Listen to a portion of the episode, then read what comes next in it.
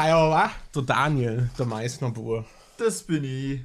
Und Ja. du bist der Juminesbur. Über den Magus. Der Magus. So, das ist ja jetzt eigentlich ein spezieller Podcast. AD Berlin, Grüß Gott, Land, der Exit-Podcast. Gab es da nicht irgendwie so ein RTL-Format mit irgendwas, äh, mit so Auswanderern? Äh, äh, na, es gab dieses Goodbye Deutschland. So. Ja, Dann kann ich Goodbye Goodbye, Berlin, Berlin. Er meint es ja, ihr hattet ja jetzt die letzten Wochen auch irgendwie so Videos empfohlen bekommen, ne? so Dokus von Ja. Leuten, die aufs Land ziehen.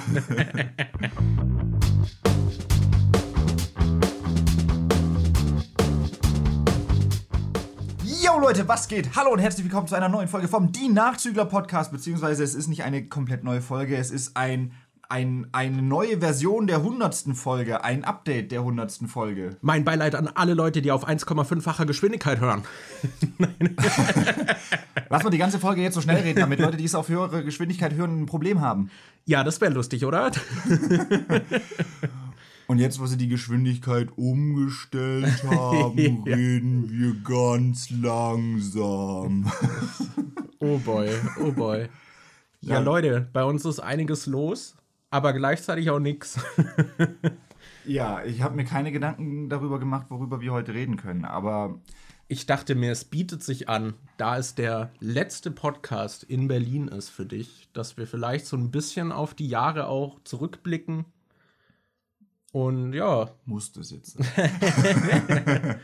ich meine, also, das muss ja jetzt nicht der Hauptteil des Podcasts sein, aber ich dachte, es bietet sich schon an, so ein bisschen, ja. so ein bisschen zu schauen. Leute, ich habe die letzte Podcast-Folge noch nicht geschnitten zu dem Zeitpunkt, wo wir das hier aufnehmen. Deshalb weiß ich auch nicht, worüber wir in der letzten Folge re geredet haben. Ich weiß, dass wir sie Ende Januar aufgenommen haben und wir jetzt Ende März haben. Na, das ist doch.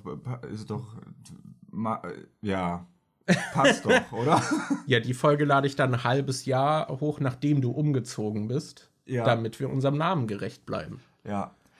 Nee, also ich weiß nicht, also beim letzten Mal stand bestimmt noch nicht der Termin fest, an dem wir umziehen, aber es stand ja schon länger fest, dass Anni und ich an den Bodensee ziehen und seit na seit einem Monat ungefähr, als ich bei meinen äh, als ich am Bodensee war, äh, steht jetzt fest, dass wir am 1. und 2. April umziehen. Das heißt, am 1. April kommen mein Vater und mein Bruder kommen vorbei mit einem Transporter und dann laden wir da das ganze Zeug ein und am Sonntag fahren wir dann straight to the Bodensee. Wie stehen deine Eltern zu Aprilscherzen? Musst du dich darauf einstellen, dass sie dich verarschen, dass sie dir absagen und doch nicht kommen können? Nee, Und dann kommen sie. nicht. Nee. Oder es war ein Joke, dass sie kommen. Das war einfach ein verfrühter Aprilscherz. Ihre Zusage, dass sie kommen, war der Ja. Aprilscherz. Die, die sind long-term drin bei den Jokes. Ja, alles für den Gag, Daniel. Wäre doch Ja. richtig funny, wenn ihr. Stell dir vor, ihr habt euer Zeug auch schon auf die Straße geräumt, so die Kisten und wartet auf sie und dann. Nee, das werde ich nicht machen. also, da haben Anni und ich auch schon drüber geredet, ob wir, ob es schlauer ist, am, weil in den Transporter passen nur drei Leute rein. Wir sind aber vier, weil wenn dann mein Vater und mein Bruder kommen, dann muss eine Person sowieso irgendwie anders runter. Und jetzt hat Anni schon Zugtickets bestellt und muss dann irgendwie um sechs oder so schon los äh, Ja, morgens. fantastisch. Und ähm, dann haben wir überlegt, ob wir am Samstag schon die Sachen in den Transporter einladen, damit man am Sonntag einfach nur losfahren muss. Aber wir haben uns gedacht, wir sind in Berlin. ähm, In einem Brennpunkt. bei uns wurde schon mal im Keller eingebrochen. Du hast schon mal gesehen, wie der Döner bei uns in der äh, Nähe ausgeraubt wurde. Ich habe dir erst gestern wieder erzählt, dass ich hier wöchentlich irgendwie im Innenhof der Polizei begegne, die irgendwie mit Taschenlampen da Zeug absuchen oder da ist wieder Blaulicht irgendwie vor, vor dem Nachbarhaus. Keine ich, Ahnung. Ich war gerade vor fünf Minuten stand ich in der Küche und habe mir was zu trinken geholt und da habe ich durchs äh, äh, aus dem Fenster gesehen, wie halt auch wieder ein Streifenwagen schon vorbeigefahren ist. Deshalb bin ich mir nicht sicher, ob es so eine schlaue Idee ist, am Samstag da die ganzen Sachen äh, den, in den Transporter reinzuladen und den so komplett voll zu machen und dann einfach auf gut Glück den die Nacht da stehen zu lassen und zu Ja. hoffen, dass am nächsten Ja. Morgen noch alles da ist. Deshalb läuft es wahrscheinlich eher darauf hinaus, dass wir den am Sonntagmorgen beladen und dann wegfahren. Klingt sinnvoll. Ja. Ja. Oh, das wird dann richtig kuschelig hier in der Wohnung, oder? Ja, wenn mein Dad noch hier ist und mein Bruder, also wobei, es passt ja. Also die können ja auf dem Sofa pennen, Anni und Nee, ich das ist schon das eingepackt. Bett. Ja. Die sollen gucken, wo sie bleiben. Ich hoffe, die nehmen Isomatten mit ja. und Schlafsäcke. Ich habe zwar auch einen da und eine Isomatte, aber die werde ich schon davor einpacken. Die Wichser. Ich hasse meine Familie. Ich zieh nur wieder runter, weil ich muss. Ich zieh nur runter, weil ich dich noch mehr hasse. Und Berlin auch. Ich hasse mein Leben. Oh ja, wie dieser Boomer-Humor, der immer daraus besteht, dass man seine Frau hasst und unglücklich in der Ehe ist. Ja. Das Aber ich ändere trotzdem nichts dran. Ich frage ja. mich, ob das bei mir auch noch kommt, wenn ich dann irgendwann verheiratet bin. Ob, ob das ist wie, weiß nicht, als, als ich jünger war, fand ich zum Beispiel auch diese Dad-Jokes und so immer so richtig kacke. Und inzwischen bin ich halt an einem Punkt angelangt, wo ich die selbst die ganze Zeit mache und das eigentlich ganz witzig finde. Gab es wirklich eine Phase, wo du Dad-Jokes kacke fandest? Es gab halt eine Phase, wo ich die so cringe fand, weil ich ein Teenie war und wenn andere Leute das irgendwie witzig finden, dann war ich da halt prinzipiell Ah, dagegen, okay, glaube ich. okay. Aber jetzt bin ich eher so, ich war, ich, ich bin jetzt eher so, dass ich sie in so einem Stadium, wo ich sie ironisch lustig finde, weil ich so irgendwie die Awareness habe, dass es eigentlich nicht witzig ist und dass es halt voll die dummen Jokes sind, aber genau dadurch werden die für mich so ein bisschen interessanter und dadurch finde ich die dann witzig. Also irgendwie ist diese Anti-Haltung immer noch da, nur habe ich sie inzwischen anders gewired, dass es inzwischen positiv für die Anders Dad-Jokes steht. gewired. Jetzt müssen wir aber den Dad-Joke definieren, weil ich mein Eindruck war, dass deine Persönlichkeit zu großen Teilen auch auf schlechten Witzen aufbaut. Das ist nur dein Eindruck, weil die Witze vielleicht aus deiner Sicht schlecht sind. Aus meiner Sicht basiert meine Persönlichkeit auf guten Witzen. Ja, aber weißt du, auch aus Low-Hanging Fruits, weißt du, die werden Ja. halt trotzdem gemacht so. Das sind Witze, die hätte sonst ich gemacht, aber manchmal bist du halt schneller. Ich bin so die Resterampe. So, so alles, was in deinem Kopf stattfindet, aber du denkst, nee, das ist es nicht würdig ausgesprochen zu werden, dann komme ich und baller Nee, raus. manchmal bist du auch einfach schneller. Oder wie wir in letzter Zeit herausgefunden haben, manchmal machst du sie trotzdem, auch wenn ich sie kurz davor gesagt habe. Ja, manchmal bin ich am Handy und spiele dann nebenher irgendwie Snap oder sonst irgendwas und krieg nicht mit, was für ein Gespräch um mich herum passiert und was da gesagt wird. Und dann ist es jetzt wohl in letzter Zeit schon öfter vorgekommen, dass ich dann einen Joke rausgehauen habe, den Markus vor ein, zwei Minuten exakt genauso Ja. auch schon gesagt hat. Ja, ja. Was war das? Wir hatten das neulich, ah, bei, als wir bei dem Moneyboy-Konzert waren, hatten wir, wir, wir wollten neulich essen gehen und in den Potsdamer Platzarkaden gibt es jetzt so ein zweistöckiges Food-Court-Dingens, irgendwie so ein Street-Food-Ding. Es sieht irgendwie aus, als wären, da sind halt ganz viele verschiedene Stände, auch viel so asiatisches Zeug und die sind alle so ein bisschen im Stil gehalten, als wäre das halt so ein Street-Food-Corner Ja, irgendwie. genau. Und da wollten wir hingehen und was essen, weil Anni das in einem TikTok gesehen hat. Und dann sind wir da hingegangen und da war halt übelst viel los und war eine fette lange Schlange von Leuten, die auf irgendwas gewartet haben. Und wir so, hä, was ist denn da los? Stand da einfach Moneyboy. Und hat dann, der hat da gerade Autogramme gegeben und man konnte Fotos mit dem machen, deshalb war da so eine fette Schlange. Und danach hat er noch so ein äh, Konzert gegeben, irgendwie, so ein kostenloses. Ja, und dann sind wir da hingegangen und wir haben solche Nudeln gegessen, aber das waren solche Signature Cold Noodles, hieß das irgendwie. Die Signature Cold Noodles. ja, die waren halt kalt und aber die boah, die waren richtig lecker. Ich habe wirklich einen Tag später mit Anni überlegt, ob wir noch mal hingehen Ja? sollen und die essen. Ich fand Oh, die echt richtig okay. gut. Und die Nudeln waren halt kalt. Anni und ich hatten unsere, äh, unser Essen schon. Wir haben beide diese kalten Nudeln, be- Nudeln bestellt und du hattest, glaube ich, irgend so eine, äh, so eine Suppe, äh, Su- Suppe oder sowas. Ja, so eine scharfe Nudelsuppe. Ja, und Markus Essen war noch nicht da. Und dann haben wir halt ein bisschen gewartet und dann hat plötzlich Anni angefangen zu essen. Und dann habe ich so als Gag rausgehauen, so, ja, besser jetzt schon anfangen zu essen, nicht, dass die Nudeln noch kalt werden. und dann meinte Markus, dass er genau den Joke gerade eben auch schon gebracht hat und ich Ja. hatte es einfach nicht mitbekommen. Also letztens hatten wir halt einen Abend, da ist das wirklich dreimal passiert und ich habe mich irgendwann verarscht gefühlt. So, Daniel, dass du irgendwie dreimal genau denselben Joke gemacht Ich frage mich dann halt auch, ob du, also der mit den kalten Nudeln war jetzt auch sehr naheliegend Ja. so. Aber zum Beispiel an dem Abend, da habe ich mich halt gefragt, so, hast du die unterbewusst gehört und dadurch dachtest du, ah, das ist ein Witz, auf den ich gerade gekommen bin? Oder sind die Gedanken wirklich bei dir entstanden und du hast einfach den gleichen Joke gemacht? Aber ich glaube, das, ich weiß nicht, ob das was Unterbewusstes ist oder ob man, ob wir zwei einfach so ultra schlecht in Multitasking sind. Bei mir ist es gestern zum Beispiel auch aufgefallen. Ich habe gestern spontan eine PlayStation 5 gekauft. Und dann äh, saßen wir beide zu Hause. Anni ist gerade irgendwie bei ihren Eltern noch das letzte Wochenende jetzt, weil sie dann halt, weil wir nächste Woche umziehen, ist sie jetzt nochmal bei ihren Eltern. Und dann hatten wir gestern quasi sturmfrei und saßen dann bis um 3 Uhr morgens oder so, saßen wir noch irgendwie auf dem Sofa, haben an der Playstation gezockt und ich bin irgendwie durch den Shop gegangen und Markus hat auf seinem Steam Deck noch ein Spiel gespielt. Und ich bin währenddessen die Einkaufsliste durchgegangen, was es da so für Spiele beim PlayStation Plus Angebot gibt. Und dann habe ich teilweise irgendwie Sachen angesprochen und Fragen gestellt und du hast dann nebenher so irgendwie so, hm, ja, oder so, hast so drauf geantwortet. Und danach, als du fertig warst mit Spielen, hast du dann auf genau die Sachen geantwortet und was dazu gesagt, als hättest du das noch nie gehört. Ich habe zum Beispiel darüber geredet, dass, oh, es gibt ja manche PlayStation 4 Spiele, die so ein Update gekriegt haben auf die PlayStation 5, dass die ein bisschen besser laufen. Dann bin ich über Bloodborne rübergegangen, habe das angeklickt und so gesagt, hm, ob Bloodborne auch so ein Update bekommen hat. Und dann sagst du irgendwie was dazu und ich mach weiter und später gehen wir nochmal die Liste durch und du sagst, oh, Bloodborne hat übrigens kein Update gekriegt. Das kannst du nicht in äh, 60 FPS spielen. Also irgendwie sind wir vielleicht auch einfach nicht so gut im Multitasking Ja, und kriegen nicht auch. mit, was da dann um uns herum passiert.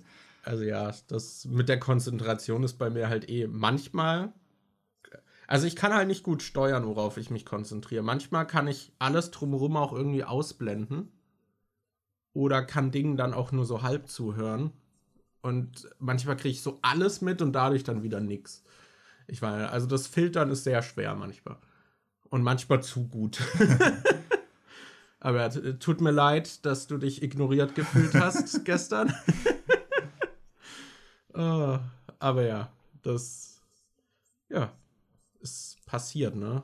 Aber ja, auf jeden Fall haben wir uns dann noch spontan Moneyboy in der Mall angeguckt, was das war ein ganz weirder Vibe, fand ich. Ja. Weil äh, einerseits, das war halt ein Konzert, das war nicht lang vorher angekündigt. Ich glaube, das wurde am selben Tag halt irgendwie auf Social Media, hat er gepostet, dass er da spontan da ist.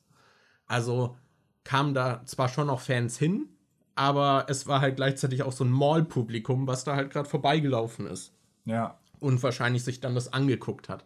Das heißt, wir haben ein Moneyboy-Konzert, wovon wahrscheinlich mindestens die Hälfte jetzt keine richtigen Fans waren. Äh, und dann ist es halt Moneyboy, so ein Dude, der wie dieses Fellow Kids-Meme aussieht, irgendwie. Der ist schon 40 ähm, und hat halt dann auch noch so diese Texte, die halt teilweise schon schon ist so die Definition von Dad-Joke zum Teil als Rapper, finde ich. Ähm, ja, und dann rappt er und voll viele machen halt gar nicht mit. Und ich glaube, selbst die Leute, die da sehr knallhart, äh, bei uns vor uns stand eine Person, die in der Menge dann so mit dem Arm so gewippt hat, wie man es bei so Hip-Hop-Konzerten macht. Aber wenn du halt die einzige Person bist, die das macht, kommst du dir wahrscheinlich irgendwann auch dumm vor. Das. und ja, ich glaube, das ist gerade bei so Konzerten, dass halt so eine Menge, die lässt sich echt gut anstecken, glaube ich, wenn alle drin sind, dass das dann voll cool ist. Aber wenn es nicht zündet, ist es halt auch richtig schlimm.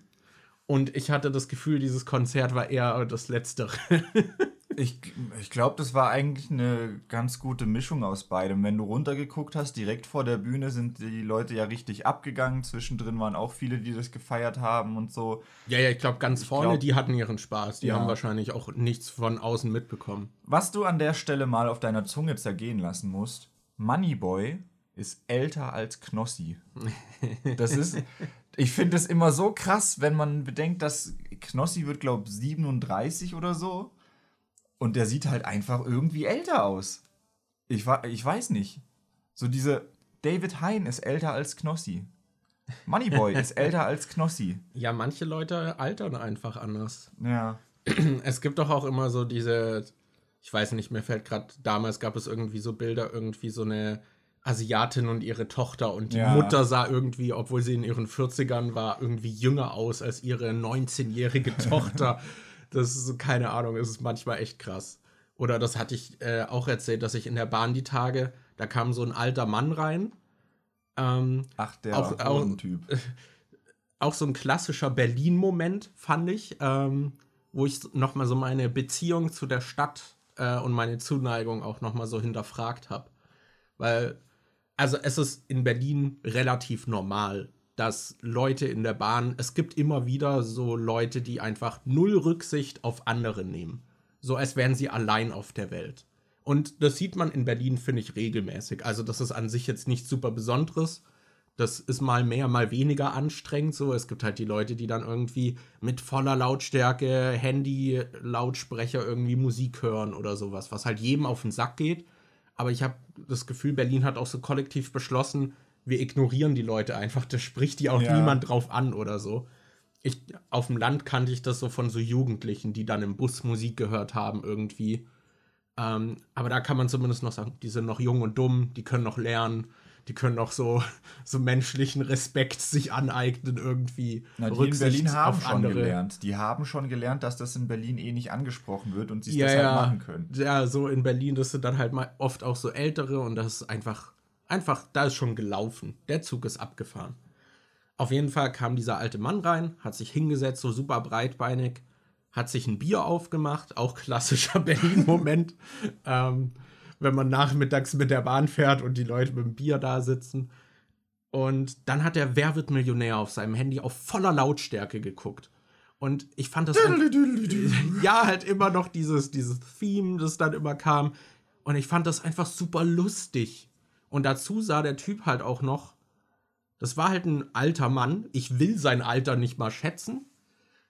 Aber der ist nicht gut gealtert. Also bei dem hing alles so. Ich weiß, also der, der Hund von Hagrid in Harry Potter ist vom Gesicht her wahrscheinlich ein guter Vergleich. Er war so ein wandelnder Hodensack oder hier der, der Beethoven-Hund. So, so sah der aus irgendwie.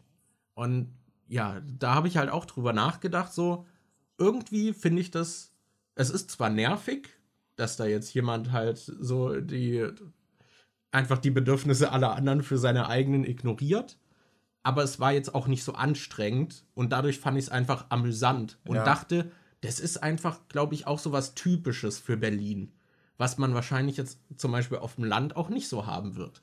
Das, das kommt hier regelmäßig vor, auch so diese betrunkenen Leute, die dann so rumragen irgendwie mal oder keine Ahnung, einmal bin ich Bahn gefahren und da wurde einfach ein Rap-Video im anderen Waggon gedreht und die haben dann da gefilmt und alle sind rumgesprungen und haben da Party gemacht. Und solche Momente, die finde ich dann doch immer ganz nett. So, das hat meinen Alltag ein wenig erhellt. Ja, aber was ich mich jetzt gerade gefragt habe, du hast ganz am Anfang hast du die Geschichte eingeleitet mit, dass diese Aktion dich dazu gebracht hat, deine Zuneigung zu Berlin zu hinterfragen. Wie groß ist denn deine Zuneigung zu Berlin? Würdest du sagen, du bist der Stadt und dem Leben hier eher positiv gesonnen oder eher negativ? Mal so, mal so. ich weiß nicht, ich habe das Gefühl, ich bin halt nicht die Person, die die, die Reize Berlins wirklich ausnutzt. Und deswegen fühle ich mich hier vielleicht auch ein bisschen verloren. Ja. Aber gleichzeitig finde ich auch, hat die Stadt durchaus seinen Charme. Aber ja, Ich finde, für mich ist die Stadt so die personifizierte FOMO, die Fear of Missing Out. Weißt, ich bin die ganze Zeit hier und weiß so, theoretisch, wenn ich wollte, könnte ich jetzt dies und das machen. Ich habe ganz viele Optionen und nutze sie aber nicht. Und ich denke jetzt, dass wenn ich an den Bodensee ziehe und die ganzen Optionen nicht mehr habe, dass ich dann plötzlich das Bedürfnis hätte, das ganze Zeug Ja. jetzt zu machen. du kommst dann bestimmt immer zum Party machen nach Berlin und hier hast du fast nie Party gemacht. Ja, weil äh, das ist halt echt so. Wir, wir, ich habe hier so gut wie nichts von den ganzen Sachen, die man in Berlin irgendwie machen kann, äh, regelmäßig gemacht. Aber wenn, dann war es eigentlich immer cool. Ich, ich sag Ich zum mein, Beispiel allein sowas wie neulich diese Nacht, als wir das spontan auf diese 90er-Party Ja. gegangen sind. Das, äh, das, das war halt schon echt cool. Und das geht in Berlin halt leichter als jetzt zum Beispiel am Bodensee. Ja, ja, da haben wir ewig irgendwie nach irgendeiner Bar gesucht, die äh, taugt. Und dann haben wir spontan noch gesehen, dass da so eine 90er-Party ist.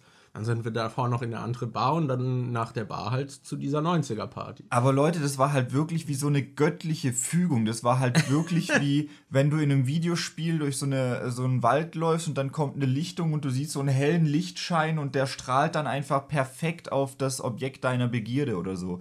Wir sind so, wir, also wir sind halt alle nicht so diese Party-Leute und wir hatten uns eigentlich nur getroffen, erstmal um Dumplings essen zu gehen bei so einem äh, Dumplingladen. und dann saßen wir da rum und haben danach überlegt, ja komm, wir können ja noch irgendwie was trinken gehen oder so. Und dann, keiner von uns kennt halt irgendwelche Bars oder sonst irgendwas. Dann sind wir einfach ein bisschen rumgelaufen, haben, glaub, eine halbe Stunde lang nichts gefunden. Dann haben wir gedacht, okay, fahren wir irgendwie mit der S-Bahn oder mit der Tram oder irgendwie woanders hin. Dann war da noch komischer Ersatzverkehr und wir mussten ganz anders fahren, als wir eigentlich wollten sind dann irgendwo rausgekommen, sind dann über dieses Gelände gelaufen, wo die Kulturbrauerei und so ist und äh, dachten so, boah, scheiße, es gibt hier nirgendwas, was machen wir denn? Und dann gucken wir so zur Seite auf so eine große Wand, wo so eine fette, so ein fettes Plakat hängt, 90er Party. Ich weiß gerade nicht mehr, welches Datum es war, aber es war halt genau der Tag, an dem wir da waren und in einer halben Stunde. Ich so, wir stehen da so, Leute, in einer halben Stunde ist da eine 90er Party. so, was? Und dann ja, hatten wir unterwegs halt noch diese andere äh, Bar gesehen, wo es irgendwie Happy Hour gab. Und dann sind wir da hingegangen, haben uns ganz viele Cocktails reingezwiebelt und sind danach zur 90s Party, was richtig, richtig cool war. Und alles begann damit, dass ich meinte, also wenn ich die Wahl habe, würde ich lieber nicht in eine Raucherbar gehen. Ja, stimmt. Wir hatten davor überlegt, in so eine andere zu gehen, die hieß, glaube ich, Magendoktor oder sowas. Aber das war so, glaube ich, Der so eine, Name. Ja, aber das war, glaube ich, so eine Raucherkneipe. Und ich finde, so Raucher oh, ist halt wenn man also ich kann für Raucher ist es natürlich wahrscheinlich geil, wenn weil ich ja, glaube weil ich glaube in vielen äh, du kannst ja nicht mehr in vielen äh, Lokalen und so rauchen, deshalb ist es glaube ich schon geil, wenn es so ein paar gibt, wo du irgendwie reingehen kannst. Aber als Nichtraucher finde ich das halt immer so richtig ätzend, wenn du ich finde, wenn ich drin bin, geht's eigentlich. Was mich immer am meisten nervt, ist wie am nächsten Tag, wenn du zu Hause bist, deine ganzen Klamotten riechen. Also du musst nur eine Stunde reingehen und am nächsten Tag musst du eigentlich deine Klamotten waschen, weil die sonst einfach ultra stinken. Ja. Ja, ich hatte halt auch irgendwie gerade so meinen Mantel dabei, den ich halt gerade auch jeden Tag trage. Da hatte ich halt keinen Bock, dass der dann der ist halt auch nicht, das ist halt auch schwer zu reinigen irgendwie. So, mhm. keine Ahnung, irgendwie ein Pulli oder so kann man halt waschen und dann ist das wieder gut, aber wenn man halt auch noch so, so Alltagskleidung irgendwie hat, die sich nicht so leicht waschen lässt und so, ja, wenn es sich vermeiden lässt, dann lieber nicht. Aber ja. ja. Ja, erst dachte ich so, oh Gott, was habe ich uns hier eingebrockt, weil wir halt ewig nichts gefunden haben ja. und so von Bar zu Bar gelaufen sind. Von Party zu Party. Bei einer Bar, die war dann auch so voll, aber da stand, äh, war so eine Fußmatte davor, wo drauf stand so, woanders ist auch scheiße. Aber ja, ja, das war ganz lustig. Oder ich meine, allein, dass wir hier zum Essen in dem Mall laufen und, und fucking Money wollen. das passiert halt auf dem Land nicht. Ja. Das auf dem Land konnte es früher mal so vor sechs, sieben Jahren mal passieren, dass du irgendwo hingehst in einen großen Club. Wie heißt denn der? Ich weiß, dass es einen Club gibt, der irgendwie größer ist in der Gegend, wo, wo immer alle hingegangen sind. Das Sunray, glaube ich. Ja, das kann sein. Aber ich weiß nicht. Ja, aber ich weiß nicht, ob es das Sunray noch gibt oder ob das inzwischen anders heißt. Ich glaube, da war noch irgendwas mit. Das kann alles sein. Top 10 äh, oder. Ähm, irgendwas war auch Top 10. Naomi und so haben das letzte Mal immer vom Eddie geredet. Ich glaube, das gibt's noch irgendwie. Ich weiß aber nicht, ob das das Sunray ist oder so. Auf jeden ist Fall. Bestimmt alles die gleiche, der gleiche Laden, der einfach nur jedes Jahr seinen Namen ändert. Und ich weiß, es gab noch einen, der hieß Lemon. Da war ich einmal drin bei der Weihnachtsfeier von unserer Schreinerei und habe besoffen mit meinem äh, Vorgesetzten an so einer Stripperstange getanzt. Das war cool. und äh, aber da, äh, da, da konnte es höchstens mal sein, dass du vor zig Jahren dann irgendwie zu so einer groß, großen Location gegangen bist und dann hast du Hans Entertainment getroffen oder so. Aber ich weiß, mein Bruder. Dieser Hans Entertainment-Moment, wenn du ihn triffst. Ja, ich glaube, mein Bruder ist damals mal extra ins Sunray gefahren, weil Hans Entertainment da war und dann hat er irgendwie ein Foto mit dem gemacht oder so. Aber, also, also die Gegend, also wo wir eigentlich herkommen, da, die ist ja jetzt in, letzter, in den letzten Jahren richtig groß geworden. Da ist inzwischen immer so eine Mallorca, wir hatten mal so einen so ein, äh, Vlog gemacht in so einem äh, Freibad oder, oder beim, äh, beim es heißt, es ist nicht wirklich das Freibad, es ist dieser, dieser Badesee, den wir da haben. Ja. Und da ist inzwischen immer wieder so eine große Mallorca-Party, wo dann Echt? halt auch irgendwie, aber wohl eine richtig große. Also ich habe da mal danach gegoogelt und das ist dann halt auch so, da waren glaube ich letztes oder vorletztes Jahr, äh, äh, ich weiß nicht, ob das während Corona. Auf jeden Fall waren das letzte Mal, als ich da geguckt habe, waren da irgendwie Pedro Lombardi, die Atzen waren da, ich glaube Blümchen war da, also da, da, da ist echt großes Zeug. Da, da ist irgendwie jetzt so eine richtig große Malle-Party oder so äh, jedes Jahr oder jedes zweite oder so. Fantastisch. Ja. Also ich glaube, ich glaube, die Party kommt langsam auch äh, zum Bodensee. Ja, das heißt, ja. ja, vor allem, wenn du da jetzt hinziehst, ja, dann kommt die Party da erst recht hin. Das, Boah, ich wollte gestern übrigens noch einen Witz machen, als wir, als ich durch diesen Playstation-Laden äh, auf äh, durch wahrscheinlich hast du ihn gemacht, aber ich habe dir einfach nicht zugehört. Nee, du hast mir währenddessen gerade was erzählt, über, irgendwie übers Spiel oder so, und dann äh, habe ich so ewig lang auf dem Spiel gewartet und dachte so, wenn du fertig bist, dann kann ich den Witz machen, aber dann habe ich so gemerkt, nee, der ist irgendwie schon wieder so drin, das mache ich jetzt doch nicht. Da war ein Spiel, es hieß Starlink, das war irgendwas mit Raumschiffen, und dann wollte ich sagen, wenn ich am Bodensee bin, kann ich über Starlink Starlink spielen, weil, weißt du, das ist Ja. witzig, oder? Ist gut, dass du den jetzt nochmal aufgegriffen hast. Ja, Das- ich dachte, den Witz kann ich dir nicht vorenthalten. Zurück zur Definition von Dad-Jokes. Ja, nee, äh, also am Bodensee Würdest ist du das jetzt eher als Dad-Joke einstufen oder wie du vorhin meintest, einen deiner guten Witze? Nee, das war eher so ein, einen, den man so rauskloppt, das ist so ein das Geschenk, das ist einer. Wenn ich jetzt irgendwie Geld für, dafür verlangen würde, dass ich Witze mache, dann würde ich den einfach kostenlos mit dazugeben. Der ist so ein, so ein kleiner Cookie, den man auf dem Ja, Weg nach draußen ja. noch mitbekommt oder so. So der Glückskeks, den man am Ende beim Asiaten bekommt. Da musst du ja auch nichts für zahlen. So nochmal noch mal der Schulterklopfer beim Rausgehen, wo du nochmal die Augen verdrehen shit. kannst. Ich mache ein Restaurant auf und bei mir gibt es am Ende keine Glückskekse, sondern Scherzkekse, wo kleine Witze von mir auf Papierform drin sind. Das hat bestimmt schon jemand gemacht, oder? Also das kann ich mir nicht vorstellen, dass man von Glückskeks noch nicht auf Scherzkeks mit Witzen gekommen ist, oder? Nenn den Laden einfach Scherzkeks. Ja. Dann kannst du, hey, bist du nicht der Scherzkeks? Dann können dich alle so ansprechen im Dorf. Das, Und wenn man reingeht, muss man erstmal die Cookies akzeptieren. Also, Alter. wir sind datenschutzkonform. Ich glaube, du könntest, du könntest aufblühen ja. in so einem Laden.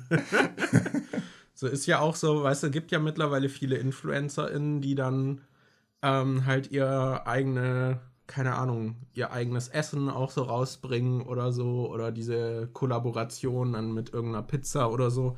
Du machst einfach auch halt deine gebrandete, dein gebrandetes Restaurant auf. These nuts. was einfach voll mit irgendwie schlechten Wortspielen ist. Und let's go. Ja, und bei, äh, hier bei Five Guys gibt es doch diese kostenlosen Erdnüsse oder so. Dann mache ich Ja. halt einfach auch so ein Restaurant auf und dann gibt es bei mir halt auch Nüsse, aber die heißen dann These Nuts. Dann, Super. ich muss dir eine Oh. Frage stellen, Markus. Ja. Hi, my name is Markus. Ist das, ist das von. Ach, das ist von, von deinem Fitness-Ding, oder? Ja, genau. Das ist eine Karte von. Damit komme ich in mein Fitnessstudio überall in Berlin rein. Markus ist jetzt Pumper geworden. Ja, genau. Pump and Iron. Ja, ich hatte mich äh, jetzt, ja, ich glaube Februar oder so, hatte ich mich jetzt mal angemeldet im Fitnessstudio. Dann war ich erst mal mehrere Wochen krank. ähm, und ja, war jetzt ein paar Mal da. Und es macht auch echt Spaß. Also, ich hätte dich auch mal mitgeschleppt, wenn du nicht Umziehen abhauen würdest. würdest. Ja, Ja, ich überlege, ob ich dann vielleicht am Bodensee in eins gehe. Ich glaube, mein Bruder geht da ab und zu zu einem. Dann, weiß nicht, gehe ich da vielleicht auch mal hin. zu einem wahrscheinlich gibt es eins. Ja, ich weiß nicht. Boah, vielleicht sogar zwei. ja, vielleicht gibt es auch drei. Aber das klingt, glaube ich, schon so ein bisschen, als wäre das eher so eine Discounter-Variante von einem, ich glaube, das heißt McFit oder so. Ach, McFit ist ja, glaube ich, diese Kette, die es auch hier gibt. Ah, Ja, die, glaube ich, auch recht günstig ist. Also ich bin jetzt im FitX. Das ist auch halt so ein günstiges. Aber ja.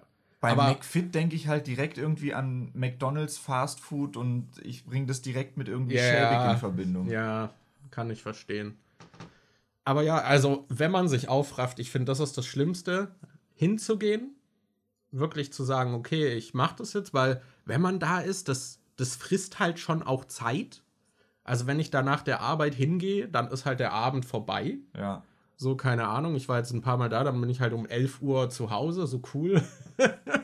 Weil äh, meine Guna Arbeitszeit Bimo. ist halt, ja, halt wirklich so Guna Bimo, morgen wieder äh, Hamsterrad, let's fucking go. Äh, nur, dass mir dabei noch alles wehtut.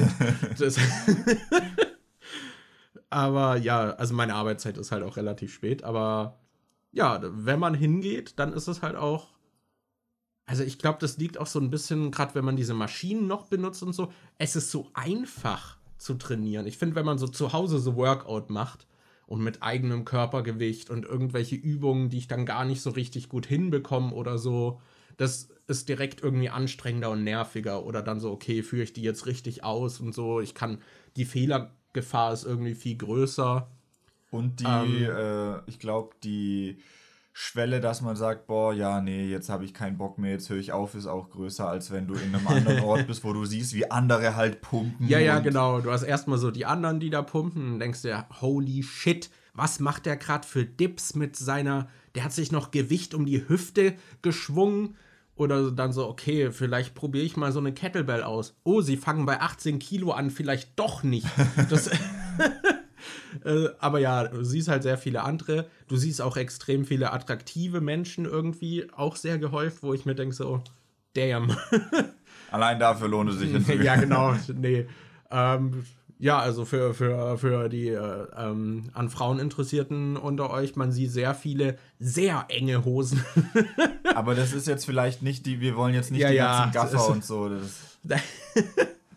Ja, ja, aber mein Arbeitskollege, den ich jetzt nicht näher erwähnen möchte, hat zum Beispiel auch schon mal gesagt, er findet das tatsächlich sehr ablenkend. Dass, dass man, egal wo man hinguckt, kann man, kann man in eine Arschritze schauen. Ah, das, ist, das ist dann so eine Argumentation wie das mit dem, äh, äh, dass äh, Lehrer sich nicht konzentrieren können, wenn die Schülerinnen irgendwie dies und das tragen und so. Das ist ja richtiger Bullshit.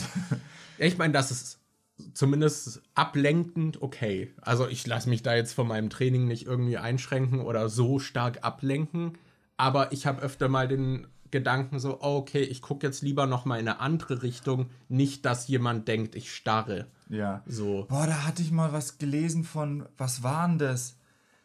Das oder war das ein Sketch oder war das irgendwie war das wirklich ein Newsartikel, dass irgendjemand der blind ist in einem Fitnessstudio war oder so und der hat halt einen starren Blick und so, der yeah. guckt ja nirgends hin oder so.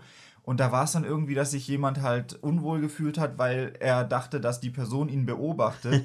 und selbst als sie dann gesagt haben, dass die Person blind ist und die gar nicht sehen kann, musste die dann trotzdem gehen, weil die andere Person sich irgendwie Was? beobachtet gefühlt hat oder cool. das unangenehm war, dass die da hingeguckt hat, obwohl die nicht sehen konnte. Gut. Oh Mann, ey. Ja, aber ja, macht auf jeden Fall Spaß und vor allem halt mit diesen Maschinen kann man halt auch sehr gezielt irgendwie Muskelgruppen trainieren oder wovon ich zum Beispiel ein Fan bin, ist so eine Maschine, da kann man Klimmzüge mit so einem Gegengewicht machen, dass es dir die halt leichter macht. Mhm. Weil Klimmzüge sind halt eine Hardcore-Übung. Du musst halt dein ganzes Gewicht irgendwie stemmen. Und kann, kann man halt nicht in der Regel, wenn man das jetzt nicht trainiert hat irgendwie. Aber es ist natürlich auch schwer, genau diese Bewegung irgendwie zu trainieren, wenn man sie halt nicht ausführen kann. Und damit kann man sich dann richtig stark fühlen, weil ich dann halt Klimmzüge machen kann, ohne dass ich Klimmzüge machen kann. Aber es fühlt sich dann halt trotzdem auch cool an, die halt mal machen zu können. Ja. Äh, und sowas macht dann schon Spaß. Es gibt auch Geräte, da fühlt man sich wie der elendigste Loser vor dem Herrn. Aber vor allem, weil man ja, ja auch immer so die Gewichte einstellen kann. Und dann gibt es so Geräte, die man so auf dem leichtesten Gewicht hat und die zerstören einen und man fragt sich so, was zur Hölle passiert hier? Warum ist das so schwer? Was für Gewicht trainieren da bitte die anderen?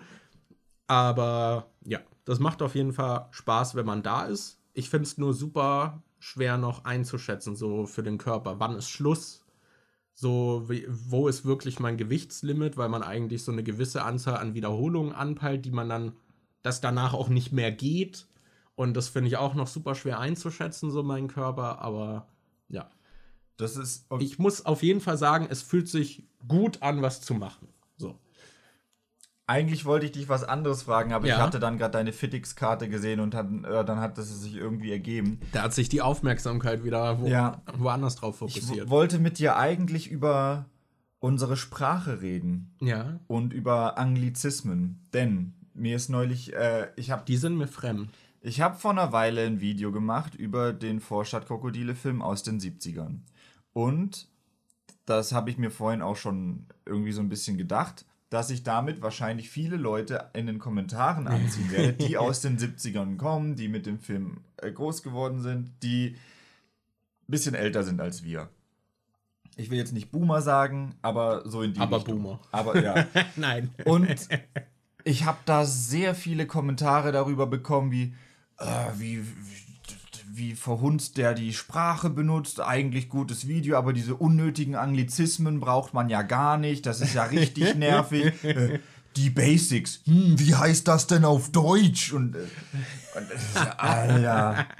Und dann wollte ich mit dir mal. Und dann habe ich so. Da hast du die richtige Crowd angesprochen. Ja, ne? äh, Du meintest doch auch, dass da so viele drunter waren, die meinten so, ja, früher, da, das war noch gut, da, war alles, alles, alles besser. besser. Kind, Kindheit war früher automatisch besser, weil man diese ganzen Erfahrungen heute gar nicht mehr sammeln kann und so weiter und so fort. Und also, du hast da halt richtig diese kompletten Klischee-Kommentare angezogen, die man sich halt äh, einfach nur vorstellen kann. Und mein erster Gedanke war, mache ich da ein Video auf dem Zweitkanal drüber, wo ich mich so ein bisschen über die Kommentare aufreg, gerade das mit der Sprache und so.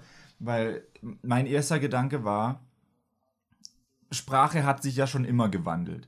Wenn du dir irgendwie zurück in die Zukunft anguckst, aus den 80ern, hast du da auch eine Szene, wo irgendwie äh, Marty McFly in, der, in den 50ern dann ist und dann mit Doc Brown redet und der irgendwie die ganze Zeit sagt, boah, das ist ja stark. Und er meinte dann, warum ist bei euch in der Zukunft alles stark? Also es gibt ja immer diese Jugendsprache. Yeah. Es gibt in jeder Generation junge Leute, die anders reden, als es die Älteren machen und die Älteren regen sich dann immer drüber auf. Das ist ja schon immer so gewesen. Ja, Sprache wandelt sich halt ständig. Und ich frag, äh, da, dann habe ich mich gefragt, ob die Menschheit da einfach in so einem Zyklus festgefahren ist und ob das irgendwie so, ob das so einfach, ob man da nicht draus ausbrechen kann, weil es gibt doch diese Muster, wo man sieht, das wiederholt sich immer wieder, genauso wie das mit der Jugend. Es ist doch immer so, dass die alten Leute sagen, oh, die Jugendlichen werden immer schlimmer, das und das passiert immer äh, mehr und die haben alle keinen Respekt mehr und so weiter und die tragen jetzt alle komische Klamotten oder so. Aber das war doch vor 50 Jahren genauso, dass ich habe neulich eine Doku geguckt über hier Kreuzberg in den letzten 30, 40 Jahren oder so. Und da hattest du halt auch so Clips aus den 70ern, wo dann so eine Rentnerin gefragt wurde, was sie denn von den jungen Leuten da hält, weil dann halt gerade viele Punks und sowas unterwegs waren. Und dann so, ja, die jungen Leute haben gar keinen Respekt mehr, die werden immer schlimmer. Und so. Da denke ich so, es gibt so viele Sachen, worüber sich die Leute in den Kommentaren aufgeregt haben, wo ich denke, das ist doch in jeder Generation so. Safe hat sich vor äh, in den 70ern auch jemand über die aufgeregt, als sie jung waren, dass sie irgendwie scheiße reden oder dass sie irgendwie immer frecher und immer schlimmer werden und so. Warum realisieren das nicht mehr Leute? Warum, ist das irgendwie so ein Ding, in dem wir gefangen sind, dass das immer und immer wiederholt werden muss? Ich merke halt bei mir auch schon, dass ich irgendwie in manche dieser Muster reinfalle und dass mich dann zum Beispiel, also es gibt halt auch voll viel Zeug, weiß ich reg mich drüber auf, wenn jemand sagt, Alter, du benutzt so viele Anglizismen oder du redest so und so und das ist scheiße, aber gleichzeitig gibt es halt auch solche ähm, Sprechweisen oder solche Sachen oder solche Trends, die mich dann irgendwie stören. Mich regt zum Beispiel dieses Digga, Digga, Schüsch, was weiß ich was oder so, denke ich auch, das klingt jetzt halt, ist jetzt, wäre jetzt nichts, was ich machen würde und irgendwie nervt es mich ein bisschen. Aber eigentlich muss ich das ja dann gleichgewichten wie meins, weil es ja, kann ja jeder reden, wie er will und so weiter. Und es geht ja darum, dass man einen versteht. Aber es gibt halt auch bei mir so ein paar Sachen, die ich dann halt irgendwie nicht so mag. Deshalb weiß ich jetzt nicht, ist, also wahrscheinlich muss von mir da mehr Akzeptanz kommen, auch für solche Wortsachen, die ich nicht so mag. Oder, aber ich weiß gerade nicht mehr, worauf ich hinaus wollte. Es hat mich auf jeden Fall richtig abgefuckt, dass die, dass da so viele alte Leute kamen und sich dann über Anglizismen aufgeregt haben. Ja, also ich glaube, das ist einfach ein Zyklus, der halt mit auch dem Alterungsprozess einhergeht, weil man dann, ich glaube, also ich habe halt auch darüber in letzter Zeit nachgedacht, weil ich das Gefühl habe, dass das bei mir langsam anfängt. So, ich fange auch schon an, zum Beispiel die Probleme von Jugendlichen oder Äußerungen weniger ernst zu nehmen, weil ich denke, er ist doch noch ein Kind.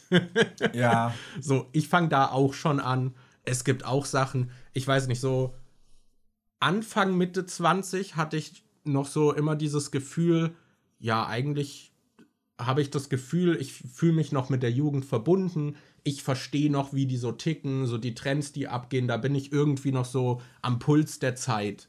Und wenn ich mal was nicht verstehe, dann schaue ich mir das auch mal an und äh, versuche das halt zu verstehen.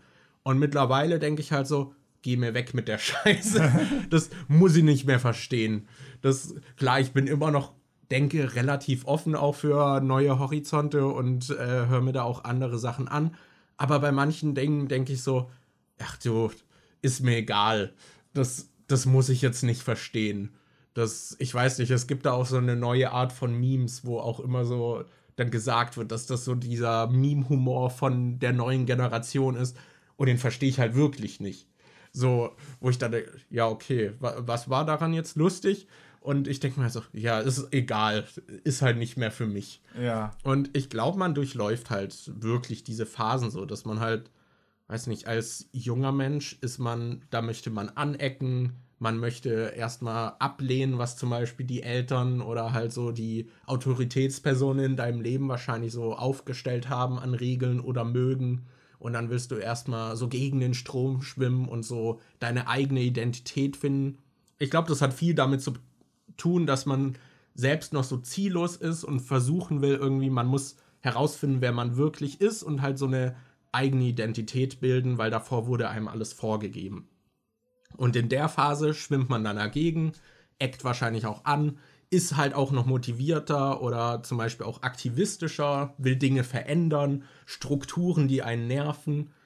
Ähm, und ich glaube, irgendwann nimmt es halt ab und man findet sich eher damit ab, was halt in der Welt passiert und hat auch so ein bisschen seinen Platz gefunden.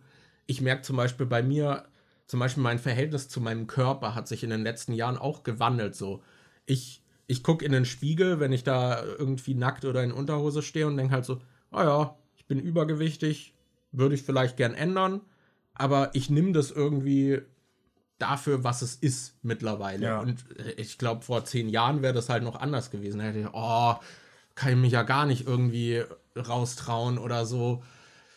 Ich weiß nicht. Und ich weiß nicht, auch zum Beispiel, früher habe ich mir immer was, wenn ich zum Beispiel das Zimmer verlassen habe, und da andere Leute sind, hätte ich mir halt immer irgendwas angezogen, um mich zu bedecken. Und mittlerweile ist mir halt scheißegal, wenn ich halt zum Duschen gehe, nach dem Aufstehen, dann trage ich halt meine Unterhose und nur für den Weg ins Bad werde ich jetzt kein T-Shirt anziehen. So klar, wenn das jemand anderen jetzt stören würde oder dem das unangenehm wäre, würde ich das machen aus Rücksicht, aber mir persönlich ist das halt mittlerweile voll egal. Aber früher war das noch nicht so. So, da, das erzähle ich, aber wir haben hier seit fünf Jahren im Flur irgendwie so gefühlt Nacktbilder von uns hängen. Aber ähm, nee, also ich glaube, manche Dinge verändern sich halt. Und irgendwann hat man halt auch diese Lebenserfahrung und immer wieder Wiederholung von Dingen, dass es sich, glaube ich, auch abnutzt. Ähm, und man dann, glaube ich, einfach in einem anderen Mindset ist und gar nicht mehr zur Jugend zum Beispiel connecten kann und will und oder will.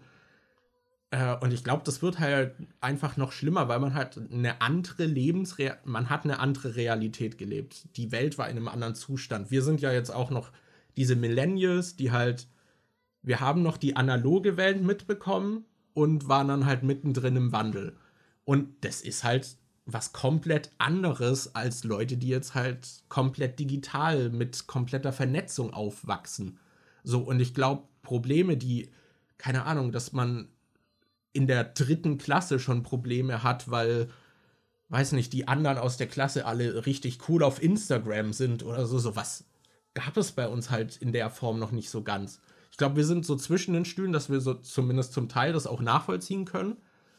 Aber ich weiß nicht, nehmen wir jetzt die nächste Generation, die wird wahrscheinlich nicht verstehen, warum es für zum Beispiel unsere Eltern so problematisch war, äh, mit diesem ganzen Internet und so, das überhaupt richtig in die Erziehung einzubinden, weil da, da, du musst dich halt da spezifisch weiterbilden. Und ich glaube, wir sind beim Aufwachsen noch mit sehr vielen Loopholes durchgekommen, weil wir die ausnutzen konnten. Was ist ein Loophole? Gibt es dafür auch einen deutschen Begriff? ein Schlupfloch, ah, Daniel, okay, ein danke. Schlupfloch. Äh, keine Ahnung, also ich kannte viele Freunde irgendwie, die dann so, ja, die haben mir irgendwie die Kindersperre reingemacht, weil das so, das haben sie dann wahrscheinlich von dem Typen noch machen lassen, der das Internet eingerichtet hat, damit da so ein bisschen Kontrolle ist. Und äh, dann hat man halt das Kind easy rausgefunden, wie man die umgeht. So, weil die Eltern halt einfach nicht die Medienkompetenz haben, um das einzuschränken. So ein Arbeitskollege von mir meinte auch, dass äh, der hat irgendwie einen Sohn, der ist fünf oder vier und dass der, äh, dass die zu Hause halt auch Netflix und so haben und dass die Sachen halt eigentlich passwortgeschützt sind und dass er dann, dass der Sohn einfach die Passwörter eingibt und der Typ sich nicht erklären kann, woher der Sohn die Passwörter hat. Da, weil, weil der die dem nie gesagt hat oder sonst irgendwas und der, der kann halt auch nicht lesen oder so und aber irgendwie kriegt er das hin, die Passwörter einzugeben und so.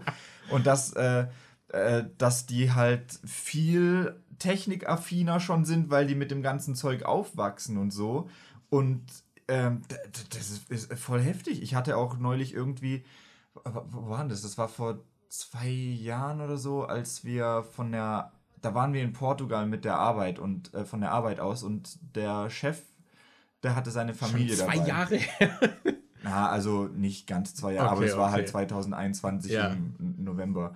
Ähm, und auf jeden Fall war, hatte der halt dann auch seine kleinen Töchter dabei und dann saßen wir da irgendwie da und haben irgendwie gegessen oder so. Und die Tochter war irgendwie, die hatte ein iPad in der Hand, äh, nicht ein iPad, hatte so ein kleines iPhone in der Hand und hat dann gerade irgendwie was angeguckt oder so. Und ich habe mich dann gefragt, ob denn, weil ich kenne kleine Kinder halt, dass die die ganze Zeit irgendwas tippen und so. Und ich weiß ja, wie das ist, wenn du was am Handy guckst. Du musst nur einmal irgendwie drauf tippen, dann wird es pausiert. Du musst irgendwie einmal komisch nur zur Seite kommen und swipen und dann gehst du zurück oder so das Kind hat sich das einfach angeguckt. Und die war irgendwie vier oder so. Und dann habe ich die Mom gefragt, ob das irgendwie so eine spezielle, so ein spezielles iPhone ist, für, für äh, was kindergerechter ist, oder ob das irgendwie eine App ist, damit man da, damit es egal ist, wenn die drauf tippen oder so, weil ansonsten wird es ja sofort beendet oder rausgesäppt oder so. Und die so, nee, die äh, hat es einfach schon drauf, dass die da halt nicht irgendwie swipen oder sonst irgendwas darf. Und dann so, krass. Ich habe nicht gedacht, dass die äh, Kinder, dass man mit vier schon so, eine, so ein Verständnis dafür hat, von wegen, da darf ich jetzt nicht drauf tippen, da darf ich jetzt nichts irgendwie machen, weil sonst geht es weg. Aber die hat es hingekriegt irgendwie.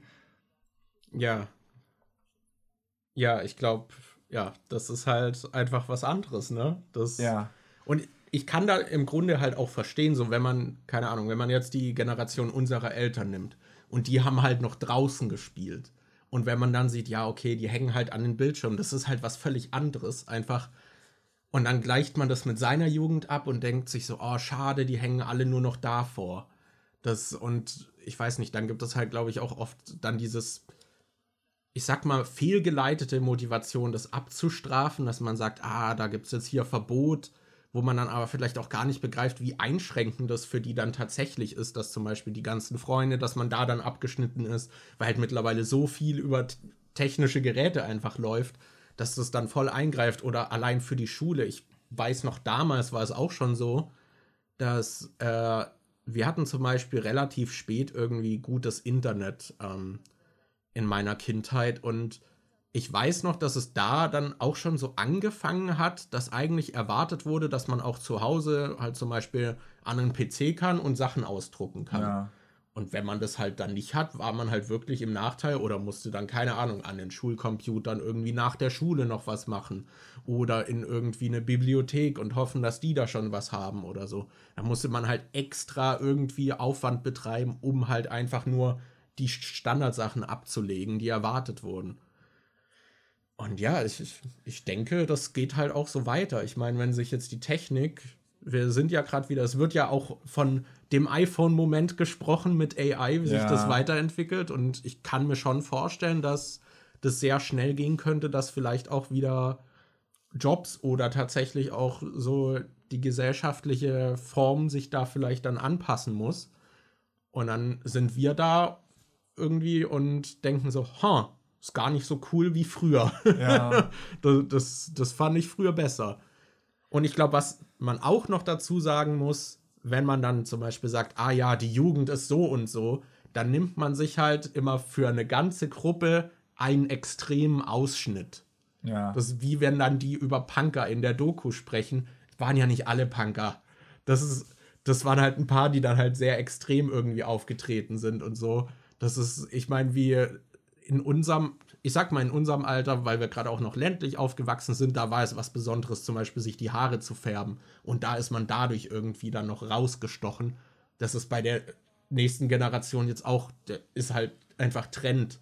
Ich sehe ständig zum Beispiel diese Split-Dyes, dass sie so zwei verschiedene Haarfarben haben und so. Oder dass man so Strähnchen irgendwie reingefärbt hat.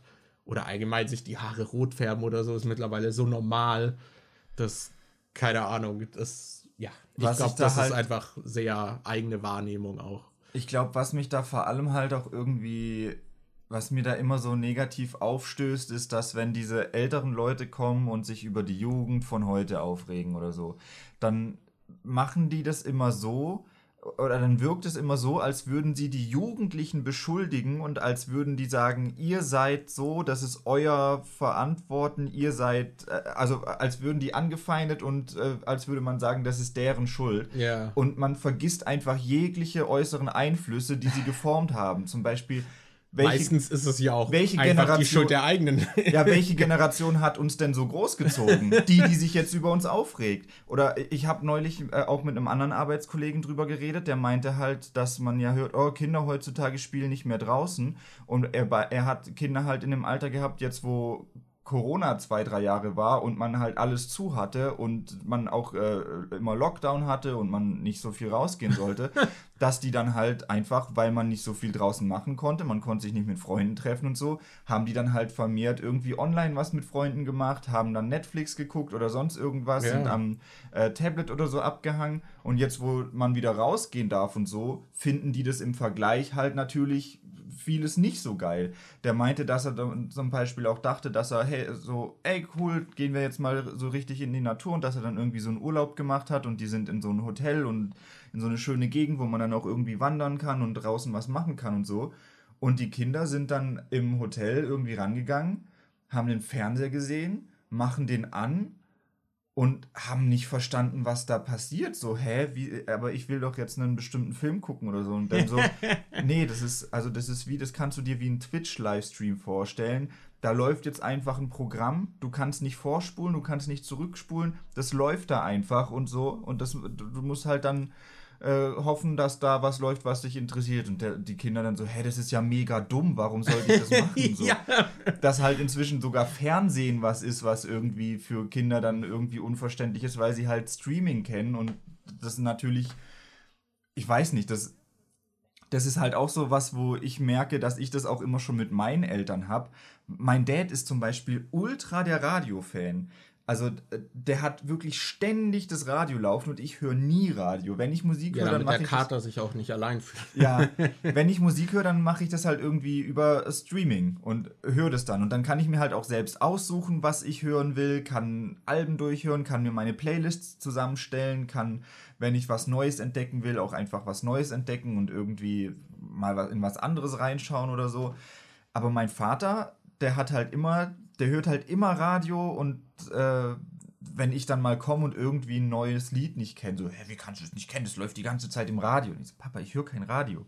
Das ist für den irgendwie voll unverständlich. Und ich kann so die Vorzüge vom Radio irgendwie verstehen, weil ich finde, das ist schon noch mal was anderes, wie, wie auch bei einem Livestream, wenn du dazu guckst. Ich finde, wenn du dir ein YouTube-Video anguckst, dann fühlst du dich ein bisschen so, als wärst du gerade der Einzige, der dieses ja. Video schaut, obwohl das ja wahrscheinlich realistisch gesehen auch mehrere Leute gerade gleichzeitig irgendwie schauen oder so. Aber bei einem Livestream auf Twitch ist das immer direkt so ein Gemeinschaftsding, weil du weißt, dass du den Abend gerade genauso wie irgendeine andere Person verbringst, dass irgendjemand anderes auch gerade da sitzt und sich das anschaut und ihr live gerade die gleichen Sachen aufnehmt. Und so ist es beim Radio ja auch. Wenn wir da in der Schreinerei waren und wir haben da irgendwie gearbeitet, lief in der Werkstatt halt ein Radio. Ich glaube, die Station, die die da immer gehört haben, war Radio 7 oder SWR 3 oder sowas. Und auf der Baustelle haben halt alle auch den gleichen Sender gehört. Das heißt, du konntest dann nach der wenn du am Abend von der Baustelle zurückgefahren bist, hat man dann halt trotzdem vielleicht über irgendwas Lustiges, was im Radio passiert ist, mit Ja. den Leuten in der Werkstatt auch reden können. Da ist so dieses Gemeinschaftsgefühl da, weil alle so das gleiche Erlebnis haben. Das kann ich schon irgendwie nachvollziehen. Aber für mich überwiegt da einfach dieses Individuelle, was ich beim Streaming habe, dass ich mir selber aussuchen kann, was ich irgendwie hören will und so und ich da nicht vorgeschrieben von jemand anderem bekomme, was ich mir jetzt anhören muss oder so. Und das denke ich halt auch beim Fernsehen. Meine Eltern gucken halt die ganze Zeit Fernsehen und wenn gerade nichts läuft, was sie interessiert, dann gucken sie sich halt auch mal was an, was sie nicht sehen wollen. Ich kann mir vorstellen, dass das eigentlich auch was Gutes ist, dass du öfter mal Sachen anguckst, die, die du vielleicht, also dass man dadurch öfter mal einen anderen Blickwinkel hat oder vielleicht was sieht, was man sich sonst nicht angucken würde. Aber ich weiß nicht. Ich bin halt auch schon so in diesem, ja, hab doch Streaming, warum brauche ich Fernsehen und warum brauche ich Radio? Ja, geht mir auch so. Das, ich fand die Wahl zu haben, was ich schaue, immer besser. Aber als Kind zum Beispiel, ich weiß nicht, ich hing halt ständig vor Viva und MTV. Und da hat man dann halt auch viel Musik gehabt, die man gar nicht so gut fand, in der Hoffnung, dass jetzt gleich irgendwie das Musikvideo kommt, was man geil findet. Und keine Ahnung, aber wenn ich mir denke, so, ja, ich habe die Wahl, ich weiß noch, wie cool es dann war, auf YouTube halt einfach die Musikvideos anzugucken, die ich sehen wollte. Ja. Das hat beides seinen Appeal, aber ja. Also ich glaube tatsächlich, dass wir gesellschaftlich ein Problem werden bekommen mit Aufmerksamkeitsspanne und vor allem halt der dauerhaften Stimulation. Ja. Und ich glaube, da ist es zum Beispiel, ich glaube, das wird ein großes Thema in der Erziehung jetzt von der, wenn die heranwachsende Generation Kinder bekommt. Ich glaube, die werden in ihrer Erziehung sehr darauf achten, dass ihre Kinder damit lernen, umzugehen. Weil ich glaube, aktuell hast du zum Beispiel auch das, dass dann halt die Leute, die sind dann halt vor TikTok, aber du hast halt keine andere Instanz, die vielleicht auch versucht zu erklären oder so mit denen zusammen das versteht, was TikTok macht und dann schaut, dass man sich da vielleicht einschränkt. So, weil ich merke selbst, wenn ich halt vor TikTok sitze, das ist schon, das ist, das ist schon ein bisschen Gift. Ja, aber das ist halt auch was, wo ich mir dann, wo ich mir gar nicht sicher bin, ob das dann. Also ich glaube schon, dass es bei vielen so sein wird, dass die Eltern dann ein bisschen strenger drauf achten und das vielleicht besser erklären, was da mit Social Media und so alles. Ja, ich glaube, weil sie es halt selbst verstehen und selbst so wahrgenommen haben. Ich glaube, Aber ich glaube, es gibt halt auch viele, die das eben noch nicht realisiert haben, wie schädlich das eigentlich ist und die das halt für so normal und ja, passiert ja nichts und was weiß ich was abtun. Und da kann ich mir vorstellen, dass sie die Attitüde dann halt wahrscheinlich auch eher an die Kinder weitergeben. Außer da kommt noch dieser Moment, wo man dann wirklich drüber nachdenkt und. ich denke halt, also bei den Leuten, die jetzt gerade heranwachsen, dass bei denen der Moment noch kommen wird, weil sie das selbst dann auch im späteren Leben merken, dass das vielleicht schon einen großen Einfluss hatte und dann eher bei ihren Kindern darauf achten. Aber weil sie es halt selbst halt, erlebt haben und verstehen. Aber die Frage ist halt, ob sie den Schluss ziehen, wenn sie merken, oh, mir geht's nicht so gut, oh, meine Aufmerksamkeitsspanne ist nicht so gut, ich habe dies und das, was nicht so geil ist, ob die da, ob da bei jedem auch der Schluss gezogen wird, dass es halt an Social Media liegt oder ob es halt irgendwas anderes ist, das ist halt auch nochmal die Frage. Ja, bei jedem wahrscheinlich nicht, aber ich weiß es nicht. Also ich denke, weiß nicht, ich würde jetzt als Elt, als Vater wahrscheinlich auch irgendwie mehr drauf achten, wie man halt mit dem Medienkonsum umgeht. Und halt vielleicht auch gucken, dass man halt dann vor allem, was ich in meiner Jugend immer vermisst habe, so ein bisschen, ich glaube, mit meinen Eltern hatte ich da auch noch Glück, aber was ich auch bei vielen anderen äh, mitbekommen habe, ist halt dieses, dass die Eltern sich gar nicht damit auseinandersetzen und das direkt irgendwie verurteilen, ohne sich das anzugucken. Zum Beispiel bei Computerspielen, das ist dann halt direkt böse oder schlecht oder nur voller Gewalt. Egal welche Spiele du spielst, auch wenn die nicht mal voller Gewalt waren. Ja. So, dann ist das direkt immer, hatte halt was Schlechtes, aber die Eltern haben sich seltenst mal dazugesetzt und einfach zusammen mit dem Kind was gespielt. Zum Beispiel, das würde ich jetzt machen, wenn mein Kind die ganze Zeit Fortnite spielen würde oder so, dann würde ich mich halt auch mal mit dem Kind hinhocken, mir erklären lassen, was es da macht, was es so faszinierend an dem Ding findet. Und dann kann man, glaube ich, auch besser verstehen und vielleicht auch gucken, so, was die Gefahren sind oder so. Weil, wo, wovor ich Angst hätte, wenn mein Kind jetzt die ganze Zeit Fortnite spielt, wenn nicht das Spiel an sich, sondern dass man halt da im Voice-Chat einfach mit jedem abhängt. Ja.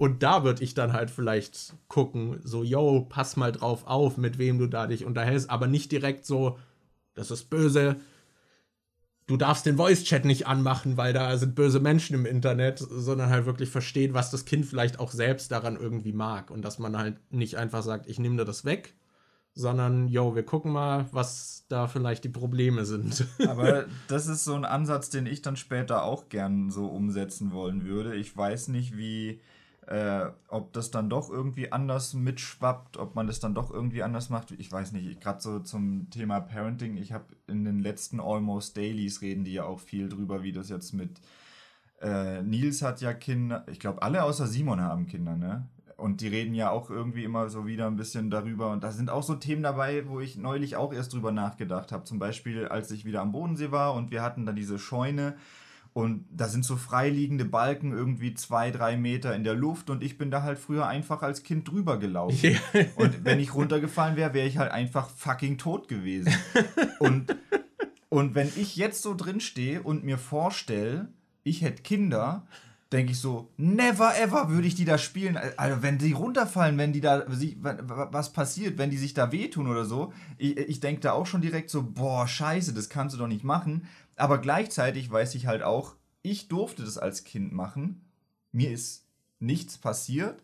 Und ich verbinde einige meiner schönsten Momente mit dem Spielen mit meiner, meinen Freunden in dieser Scheune.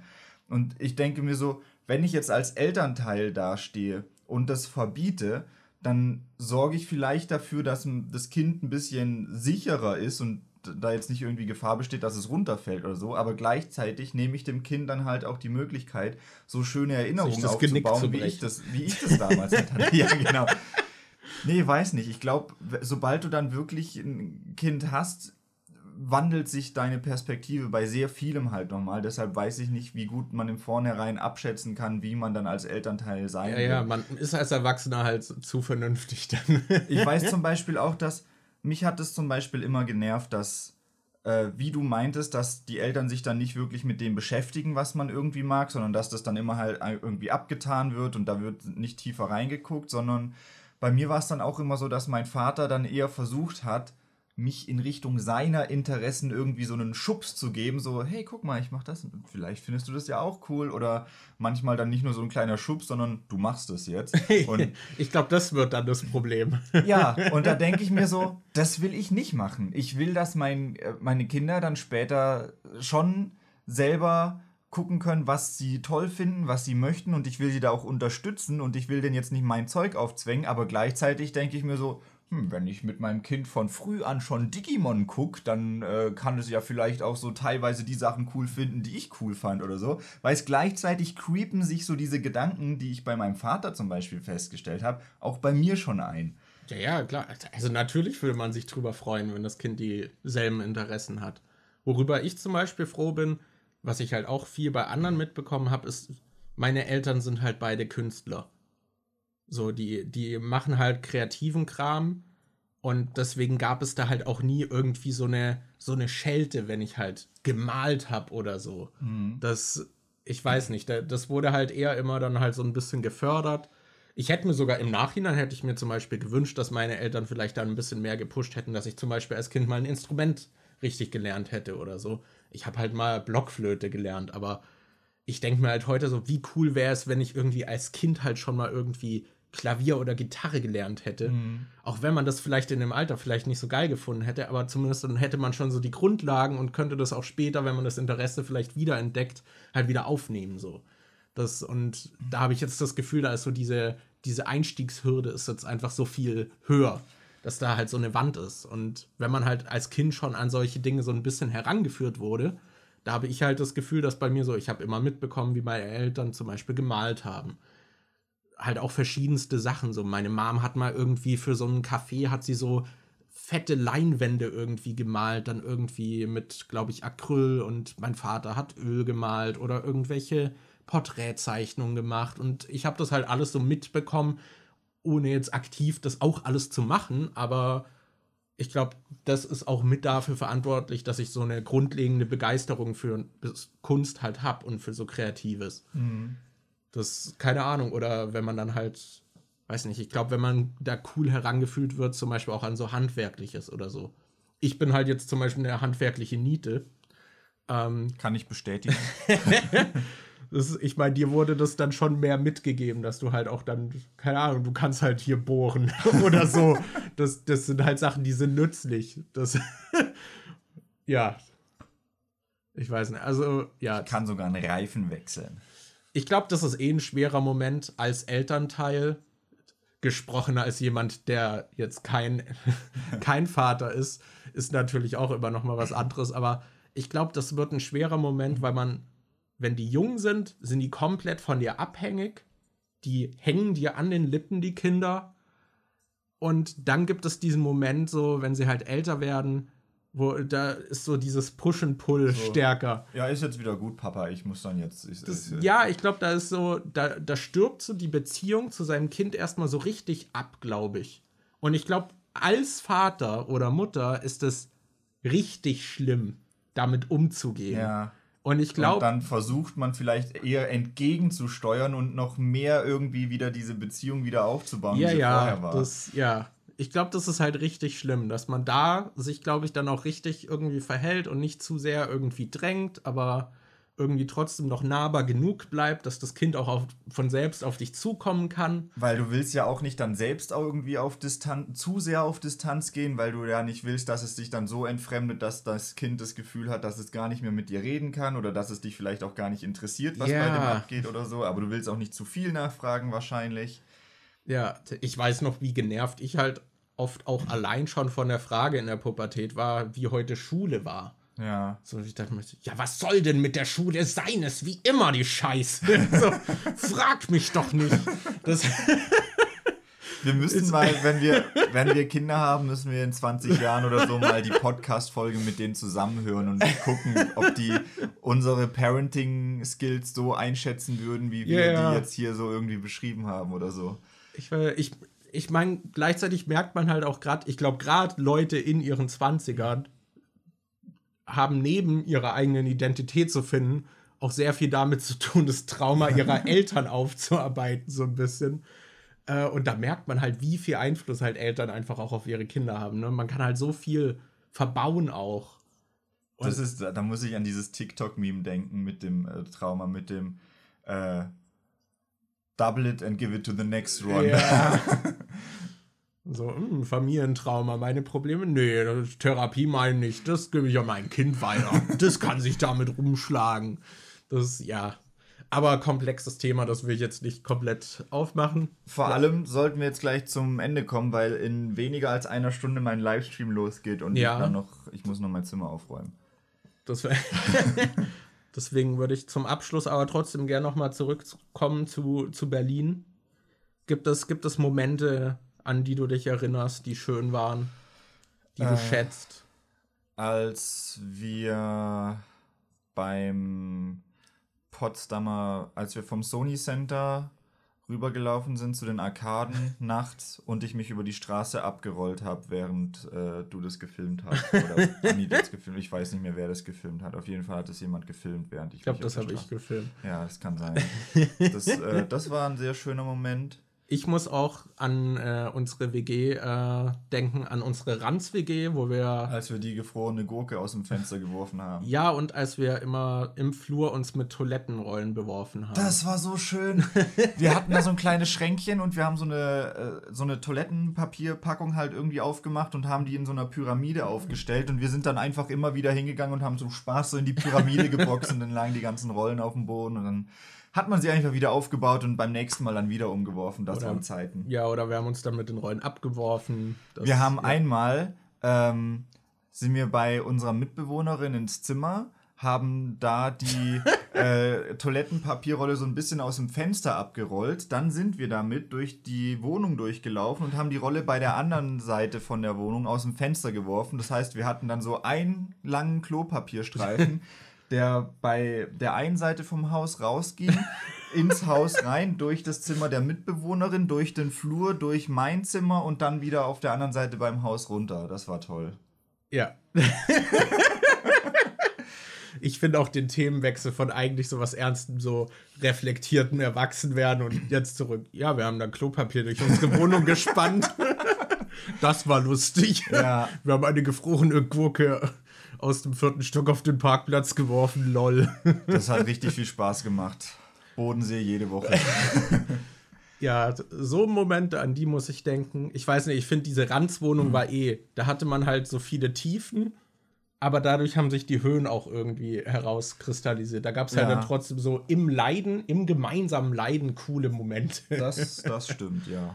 Ja, ich musste auch an unsere Nerf-Schlacht denken, die wir hier mal hatten, als wir für ein Schulprojekt während der Ausbildung uns äh, in der Wohnung hier getroffen haben und dann mit den ganzen Klassenkameraden einfach über drei Zimmer hinweg oder so eine Nerf-Schlacht mit irgendwie fünf, sechs Nerf-Guns gemacht haben. Ja, also das war so richtige Eskalation. Überall lagen danach Nerf-Darts rum. Wir haben noch Monate später unter den Schränken und so immer mal wieder Nerf-Darts rausgefischt. Ich weiß gerade gar nicht, ob man bei dem Video, als die Space Frogs da waren und die Küche renoviert haben, da haben die doch, glaube ich, auch unter die Schränke gefilmt. Ich weiß nicht, ob da sogar noch ein Nerf-Dart unter dem Schrank dann irgendwie lag. Ich muss ja. dieses Space Frogs Video mal wieder angucken mit der Küche. oh Mann, ey. Ja, ja, das ist noch ein Moment, an den ich äh, denken musste. äh, fällt dir noch was ein? Schöne Zeiten in Berlin. Ja, eigentlich viel. Gerade die Sachen, wo man irgendwie zusammen dann weggegangen ist. Das äh, Witcher-Konzert, wo wir dann den ah, ja. Live-Soundtrack irgendwie gehört haben. Das war cool. Oder ja, auch wenn irgendwie man hier Freunde getroffen hat oder so. Wir haben schon ewig nichts mehr mit äh, Marvin gemacht. Mhm. Oder, oder hier eigentlich immer, wenn irgendjemand da war, auch wenn hier dein Cousin da war oder so. Wenn Jonas mal wieder zu Besuch in Berlin ist, das ist auch immer ganz cool. Ja, eigentlich gibt es schon einiges, was man in Berlin halt auch machen kann. Und ich glaube, das wird mir schon ein bisschen fehlen. Dieses, wie ich vorhin schon meinte, diese FOMO habe ich dann wahrscheinlich. Dieses, oh, wenn ich in Berlin wäre, könnte ich jetzt dies und das machen und so. Es gibt schon einige Sachen, wo ich denke, die werden mir fehlen. Gerade auch Dussmann oder so. Da bin ich in letzter Zeit echt oft hingegangen und habe mir dann irgendwelche Importfilme geholt oder sowas. Aber ich glaube, äh, Lieferando werde ich erstmal vermissen, aber auf lange Sicht werde ich froh sein, dass ich es nicht mehr habe. Das ist also, also es, wie oft ich hier einfach aus Convenience irgendwas bestelle und dann nachher Bauchschmerzen habe und dann und dann denke ich so, oh, eigentlich, das hat so viel gekostet und das war es ja, eigentlich nicht wirklich wert. Vor allem jetzt mit den gestiegenen Preisen noch, es ist halt so absurd teuer ja. eigentlich. Aber ja, also was ich auf jeden Fall auch vermissen werde, ist so dieses gemeinschaftliche, dieses zwanglose Abhängen, zum Beispiel abends einen Film zusammen zu gucken oder mhm. so. Oder keine Ahnung, wie gestern, da saßen wir dann halt auch einfach zusammen auf der Couch. Keine Ahnung, sowas irgendwie. Weil das halt so, so, so ungezwungenes, einfaches Miteinander interagieren irgendwie auch war. Ich frage mich halt, wie das dann in Zukunft wird, weil einerseits denke ich mir, wir hatten, als du in Esslingen gewohnt hast, haben wir ja auch so gut wie jeden Tag was miteinander zu tun gehabt, haben irgendwie fast täglich telefoniert, haben über äh, damals noch Skype, glaube ich, äh, haben wir dann irgendwie zusammen auch Sachen auf Netflix geguckt und auf YouTube geschaut und so. Da hat man es auch irgendwie zusammen hingekriegt. Aber da hatten wir noch Zeit. Ja, da, äh, eben, da hatten wir noch Zeit. Ich weiß jetzt halt zum Beispiel, dass du tagsüber ja arbeiten bist und wenn, dann kommen dann sowieso nur die Abende in Frage. Und dann weiß ich halt auch, dass ich halt auch andere Freunde habe, mit denen es nicht so ist. Dass ich halt auch andere Freunde habe, die weiter weg wohnen, von denen ich dann vielleicht nur einmal im halben Jahr oder sowas höre oder so. Und ich kann noch nicht wirklich einschätzen, in welche Richtung das geht, weil es ist schwierig, dass wir uns jetzt halt sechs Jahre lang jeden Tag gesehen haben und jetzt yeah. dann, dass man sich so einfach gar nicht mehr sieht, außer halt online, das ist dann schon nochmal ein harter Cut irgendwie und ich kann noch nicht einschätzen. Ich werde dich vermissen, Daniel. Ich dich auch, Markus. Ich hoffe einfach, dass es nicht so wird, dass man sich dann nur einmal äh, alles, alle halbe Jahre irgendwie äh, hört. Wir nehmen auch einfach keinen Podcast. Wir machen einen Tag jedes halbe Jahr machen wir einen Tag auf, produzieren dann fürs ganze halbe Jahr vor und dann äh, reden wir nur jedes halbe Jahr mal mit. Ja, genau. Das klingt gut. ja. Ja. Wir werden uns bestimmt dann sehr viele, keine Ahnung, Memes oder Snapdecks, Deckpics. Das, ja. Unaufgeforderte Deckpics. äh, schicken. Nee, ja, ich bin auch gespannt. Ich bin auch gespannt. Weil wir das halt jetzt so lang hatten, wir halt diese, diese Online-Kommunikation jetzt nicht mehr. Mhm. So, wir schreiben ja auch relativ wenig so miteinander, weil man sieht sich halt eh dann irgendwie halt jeden Tag. Ja, da bin ich auch mal gespannt. Vor allem, drauf. wir schreiben uns ja, wenn dann, keine Ahnung, wenn dann schicke ich dir irgendwie ein Snapdeck, du schickst mir irgendwie einen Twitter-Post oder sonst irgendwas und dann schreiben wir dazu aber auch nichts, sondern dann treffen wir uns abend und du sagst, hey, was hältst du eigentlich von dem Deck, was ich dir geschickt habe? Hast du den Twitter-Post gesehen, den ich dir geschickt habe oder so? Ja. Da findet das alles dann halt dieses ganze, also online ist bei uns eher so dieses, hey, guck mal, ich zeig dir was, aber das wirklich gemeinsam darüber reden, findet dann abends gemeinsam statt. Ja, ja. Ja, also ich würde schon sagen, so eine Ära geht zu Ende. Das ist auf jeden Fall jetzt ein neuer Lebensabschnitt. Ja, muss einfach auch wieder an den Bodensee, Markus. Ja, für dich mit mehr Veränderung. So, ich, ich bleibe ja erstmal in Berlin, in der Wohnung. Erstmal, er hat erstmal gesagt, Leute. Merkt euch das. write that down, write that down. Also, ja, äh, sorry für den Anglizismus, das heißt auf Deutsch, schreibt das nieder, schreibt das nieder. Ich bin, ich bin auch wirklich gespannt, wie das jetzt einfach sich auf meinen Alltag auswirkt. Hm. Weil ich kann mir vorstellen, dass ich auch so ein bisschen vereinsame, aber dass ich dadurch auch wieder mehr so meine, meine Solo-Hobbys vielleicht auch mache. Keine Ahnung. Mal schauen, mal schauen. Ich bin Vielleicht gespannt. kommt jetzt das große YouTube-Comeback von ja, MJ. Ja, genau, genau. Unser Resident Evil 5 Let's Play steht dann an.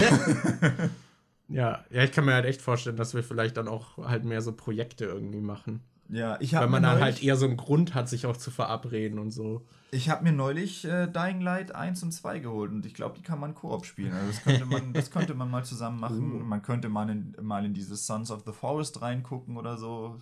Es gibt schon ein paar Sachen, die man mal machen könnte. Zähl nicht zu viel auf, damit die, die Fallhöhe nicht zu hoch wird, ja. wenn wir das alles nicht machen.